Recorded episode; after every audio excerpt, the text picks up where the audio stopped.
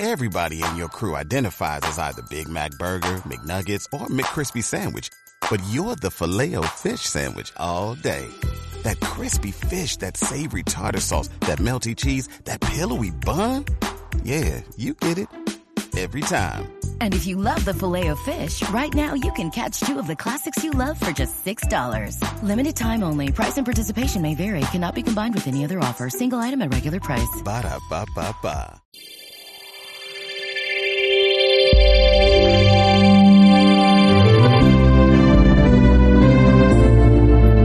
Bem-vindo ao programa Verdade Bíblica. Vivemos em um mundo de mudanças constantes, de questionamentos desenfreados, questões sobre a vida, o sofrimento humano, o caráter dos homens e até mesmo sobre a morte.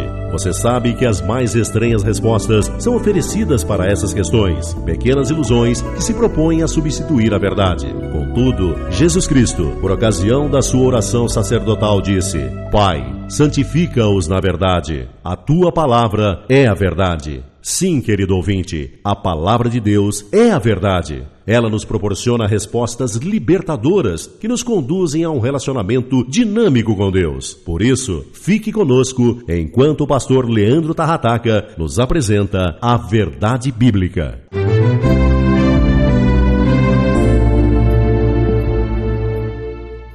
Nós temos falado a respeito de vida em comunhão. Nós temos falado a respeito da cultura que se opõe a esta vida de comunhão. Nós temos visto que viver em comunhão faz parte do design de Deus na vida dos seres humanos, porque nós fomos criados à imagem e semelhança de Deus. Mas o que é comunhão, afinal de contas? Nós temos visto que a comunhão é muito importante, que as pessoas adoecem se viverem neste estado de isolamento. Mas o que é comunhão? Vamos imaginar que nós fôssemos um grupo de jornalistas e saíssemos então com os nossos microfones em punho a uma cidade qualquer, você pode escolher, e então visitássemos algumas igrejas, visto que já entendemos que a igreja é o lugar que Deus projetou para que as pessoas possam desfrutar desta vida de comunhão, desta vida comunitária, desta vida de encorajamento mútuo. Então nós iríamos a algumas dessas igrejas com os nossos microfones e gravadores e canetas e papéis e passaríamos a fazer algumas enquetes e perguntar aos membros o seu conceito, o que você pensa sobre comunhão e vida comunitária, qual a sua opinião? Os membros certamente nos responderiam: a vida de comunhão é muito importante, nós, inclusive, temos aqui uma sala para comunhão, onde nós nos reunimos toda semana e nós comemos juntos, nós temos uma refeição juntos ali. Então, nós continuamos a fazer algumas perguntas a estas pessoas. E eles acabam por definir que comunhão para eles é como uma batalha. Eles estão numa guerra, eles estão numa guerra contra tudo, contra a cultura, contra os liberais. Eles estão neste campo de batalha.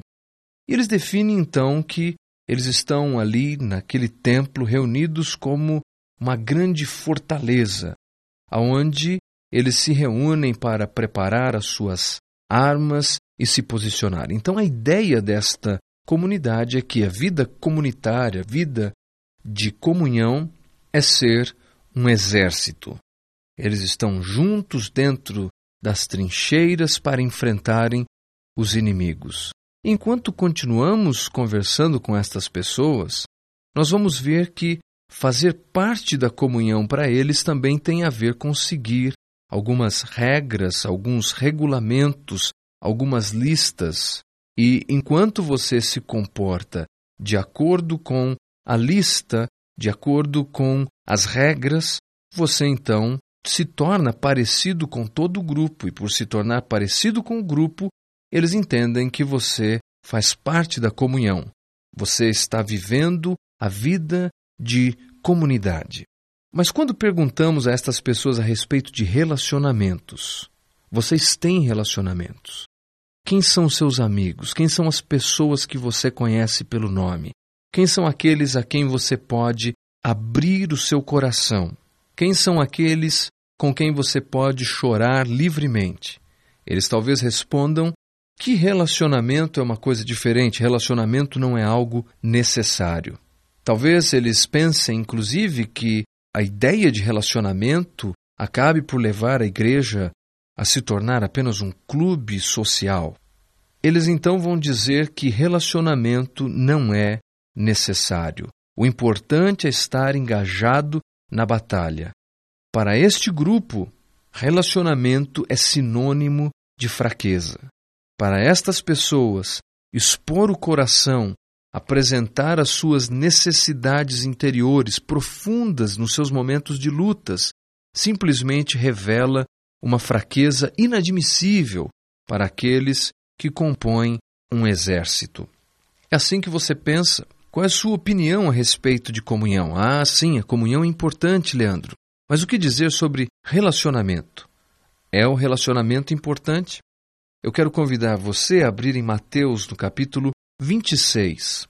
A palavra de Deus nos diz assim a partir do versículo 31. Então Jesus lhes disse: Esta noite todos vós escandalizareis comigo, porque está escrito: Ferirei o pastor e as ovelhas do rebanho ficarão dispersas. Mas depois da minha ressurreição, irei adiante de vós para Galiléia. Disse-lhe Pedro: Ainda que venhas a ser um tropeço para todos, nunca o serás para mim.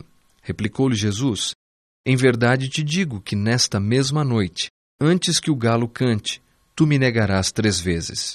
Disse-lhe Pedro: Ainda que me seja necessário morrer contigo, de nenhum modo te negarei. E todos os discípulos disseram o mesmo.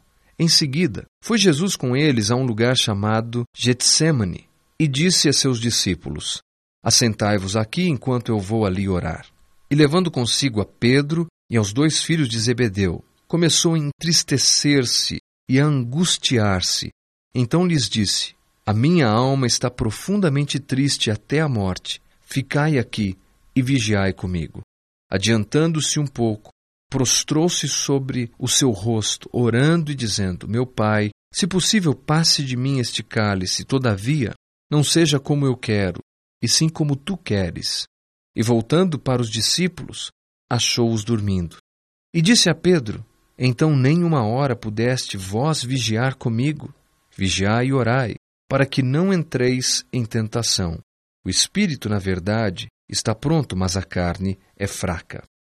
Getsemane. O nome deste lugar significa prensa de óleo. Era um jardim onde havia com certeza várias oliveiras e ficava localizado na encosta do monte, monte chamado Monte das Oliveiras. Aqui no texto nos diz que Jesus levou consigo a Pedro e aos dois filhos de Zebedeu, isto é, Tiago e João. Jesus está num momento profundamente dramático do seu ministério terreno. Ele ora e apresenta o cálice. O cálice era todo o sofrimento envolvido no fato de o perfeito Filho de Deus assumir sobre si todo o pecado da humanidade, inclusive a necessária, embora temporária, separação de Deus, como vemos no capítulo 27, no versículo 46. Ele naturalmente então repulsa a ideia, embora tenha como nos diz o texto, voluntariamente se submetido, seja feita a sua vontade. É nesse momento dramático que vemos Jesus conclamando seus discípulos, pelo menos três deles, a participarem com ele deste momento de luta, deste momento de dor. Jesus pede aos seus discípulos que estejam com ele em oração, em vigilância, mas os seus discípulos estão dormindo. Seria este convite de Jesus aos discípulos uma demonstração de fraqueza? Será que esta busca de comunhão e de apoio recíproco é uma demonstração de fraqueza? Será que eu e você não podemos abrir os nossos corações para dizer: eu preciso de pessoas que orem comigo, que me apoiem, que me ajudem, que vigiem comigo? Certamente não pode ser sinônimo de fraqueza. Porque se Jesus é a fonte de toda a nossa fortaleza, ao tomar esta iniciativa de convidar três discípulos para que orem com ele, para que vigiem com ele, ele não estaria nos ensinando fraqueza, mas ele estaria nos ensinando o projeto de Deus para a vida humana. Nós não devemos carregar as nossas dores e lutas sozinhos. Nós devemos carregar as nossas lutas juntamente com outros. E fazer isso é muito mais do que se assentar num lugar para ter uma refeição com pessoas. Eu até acredito que isso seja uma parte. Nós encontramos várias referências de Jesus se assentando com seus discípulos e com outros para tomar refeição com eles. Mas, por outro lado, a comunhão se desdobra de forma muito mais profunda quando as pessoas podem abrir o coração para dizer que estão enfrentando lutas. Eu me lembro quando Larry Coy, em uma de suas palestras intituladas Conflitos da Vida, ele compartilha que vivia um momento de grande dificuldade no seu ministério. Ele tinha dúvidas. Ele tinha dúvidas se deveria continuar ou deveria desistir de tudo. Ele procura então um pastor. Ele diz: Você alguma vez já teve dúvida? Você alguma vez já pensou em desistir? E o pastor disse a ele: Nunca. Porque você está pensando em desistir. Larry Coy ficou profundamente constrangido com a situação e disse: É, eu conheço alguém que está pensando em desistir. Eu conheço alguém que está passando por esse tipo de luta. Veja, as igrejas que me referi é apenas uma obra de ficção aqui. Eu não estou me referindo a nenhuma igreja estabelecida, mas nesta igreja imaginária que me referi, onde as pessoas compreendem comunhão como simplesmente fazer parte de um corpo militar, as pessoas não têm a permissão para abrirem o coração e apresentarem as suas lutas. Esse era o problema que Larry Coy estava enfrentando. Ele está apresentando seu momento de luta, de dúvida, de dor, diante de um general que não concebe e não aceita a fragilidade humana. Mas viver em comunhão é viver com semelhantes, é viver com gente de carne e osso como eu e você. Você talvez esteja passando lutas como estas. Você talvez esteja pensando em desistir do seu ministério, do seu casamento, da sua carreira, da sua faculdade, seja o que for, há alguém que Deus tem colocado no seu caminho que pode ser de grande apoio, que pode ser de grande ajuda. Mas quando falamos então de amizade, de comunhão, de relacionamento, nós precisamos nos lembrar que devemos buscar este apoio em pessoas de profunda confiança, pessoas cuja maturidade espiritual possa ser demonstrada. Você não deve, obviamente, buscar ajuda e conselho, comunhão com pessoas que têm como sua fonte de informação este sistema, esta cultura que está à nossa volta. Voltando no texto de Mateus, fica claro o zelo de Jesus nesse sentido. Veja o que diz o versículo 36. Em seguida, foi Jesus com eles a um lugar chamado Getsemane e disse a seus discípulos: Assentai-vos aqui, enquanto eu vou ali orar. E levando consigo a Pedro e aos dois filhos de Zebedeu. Jesus poderia ter levado o grupo inteiro para aquele momento de oração e para aquele momento onde ele busca o apoio em oração. Mas Jesus não fez isso. Jesus pensou daquele grupo apenas três. Isso nos ensina algo muito importante. Quando vamos desfrutar de comunhão profunda, numa esfera mais profunda, nós precisamos ter uma atitude de seleção. Você não deve abrir o seu coração e os seus problemas a qualquer pessoa. Você deve abrir o seu coração e as suas lutas àqueles em quem você realmente pode confiar. Dentro da sua igreja, certamente há alguém que pode ajudar você, ou há uma pessoa na sua família de experiência séria, equilibrada, que pode lhe oferecer um bom conselho. Assim, você vai estar dando o primeiro passo para viver uma vida de comunhão.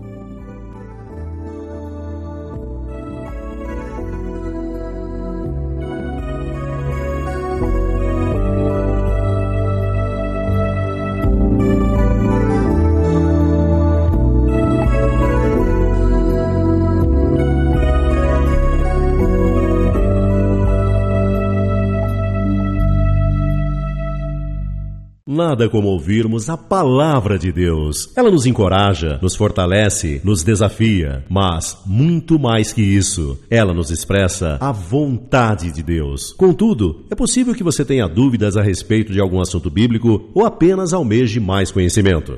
Queremos oferecer-lhe gratuitamente um livreto que o auxilie em seu crescimento espiritual. Por isso, escreva-nos hoje mesmo para programa Verdade Bíblica. Caixa Postal 255, CEP 08710 971, Mogi das Cruzes, São Paulo. Ou acesse o nosso site www.verdadebiblica.net. Ficamos por aqui e esperamos você para o nosso próximo programa. Até lá!